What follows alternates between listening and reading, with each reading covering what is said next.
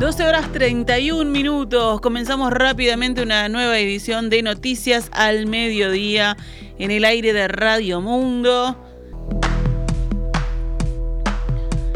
Vamos con las noticias.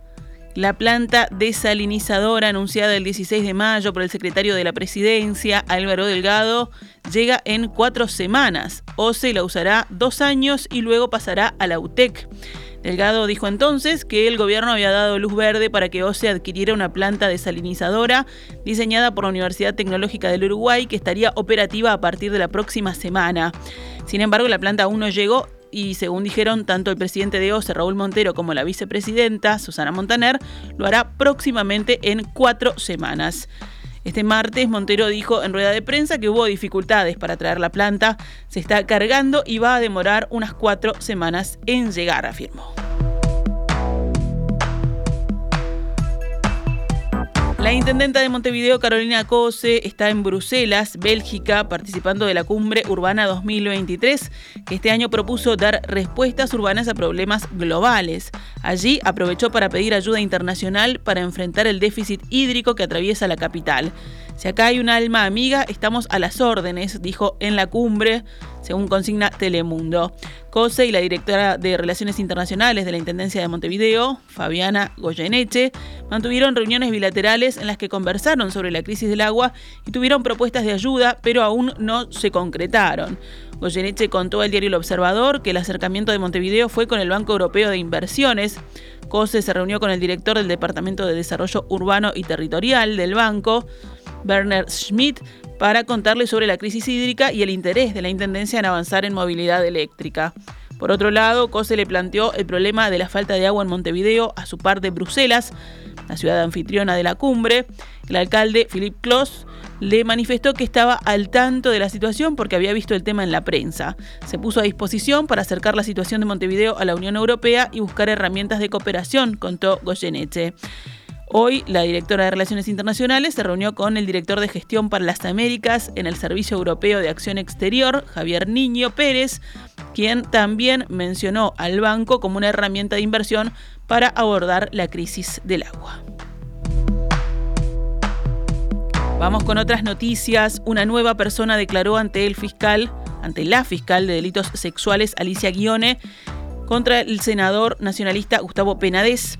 Según informó Montevideo Portal, se trata de una persona menor de edad que también dijo haber sido víctima de explotación sexual. De esta manera ya son nueve los denunciantes que declararon en contra del senador, que ya no cuenta con fueros parlamentarios. Según informa Telemundo, el fiscal de corte Juan Gómez tiene previsto reunirse en las próximas horas con la fiscal Guione, quien se encuentra reuniendo los elementos de esta investigación. El nuevo denunciante será asistido por el consultorio jurídico de la Facultad de Derecho de la Universidad de la República, que ya patrocina a otras cinco personas en la misma causa. Recordemos que la semana pasada Penades renunció al Partido Nacional y a todas las responsabilidades partidarias para las que fue electo. En el panorama internacional, Ucrania aseguró hoy que su ejército avanza en su contraofensiva a pesar de una poderosa resistencia de las tropas rusas, sobre todo en el frente sur, el mismo día que el director del organismo de vigilancia nuclear de la ONU llegó a la central de Zaporilla. Según la viceministra de Defensa ucraniana, Gana Maliar, en el sur hay un avance gradual pero seguro de los soldados ucranianos a pesar de una poderosa resistencia de las tropas rusas. En el este, las fuerzas ucranianas han avanzado más de 3 kilómetros en los últimos 10 días en el área de Bakhmut, agregó Maliar en una conferencia de prensa, diciendo que el enemigo está movilizando reservas adicionales. En medio de esta contraofensiva ucraniana, el director del Organismo Internacional de Energía Atómica, la OIEA, Rafael Grossi, llegó a la central nuclear de Zaporilla ocupada por Rusia. Su objetivo es determinar si esta gigantesca instalación está en peligro por la destrucción de la represa de Kayovka en el río Dnieper, cuyas aguas se utilizan para enfriar los seis reactores. En total, el ejército ucraniano ha tomado más de 100 kilómetros cuadrados en una semana de combates, dijo un funcionario del Estado Mayor del ejército ucraniano. Todo lo contrario de las afirmaciones del presidente ruso, Vladimir Putin, que esta semana dijo que los ataques ucranianos fueron rechazados uno tras otro y que las pérdidas del oponente fueron catastróficas. Grecia continúa hoy la búsqueda de sobrevivientes del naufragio de un barco sobrecargado de migrantes en el mar Jónico, en el que murieron al menos 78 personas. La Corte Suprema griega ordenó la apertura de una investigación judicial para conocer las razones de la tragedia. Un día después de la catástrofe, dos barcos patrulleros, un helicóptero y otros seis buques patrullan las aguas al oeste de la península del Peloponeso, una de las zonas más profundas del Mediterráneo, dijo la agencia France Press, un portavoz de los guardacostas. Los guardacostas indicaron que han recuperado 78 cadáveres de la tragedia ocurrida, por la cual Grecia declaró tres días de duelo. Una fragata de la Marina griega atacará esta jornada, atracará esta jornada con los cadáveres, según la Guardia Costera.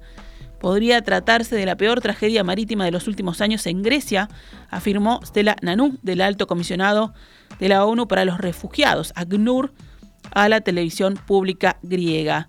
Hasta el momento se han rescatado con vida 104 personas, pero se teme que cientos más estén desaparecidos, según el testimonio de los sobrevivientes y el hecho de que no hay mujeres y niños entre ellos. Son todos hombres, indicó la portavoz de la Guardia Costera.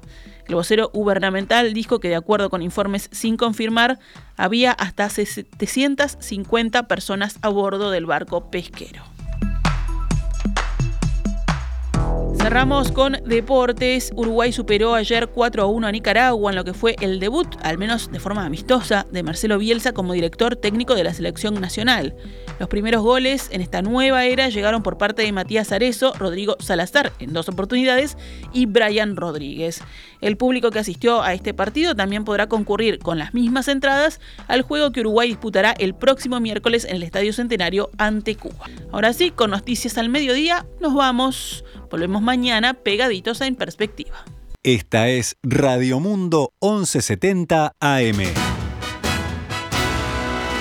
¡Viva la radio!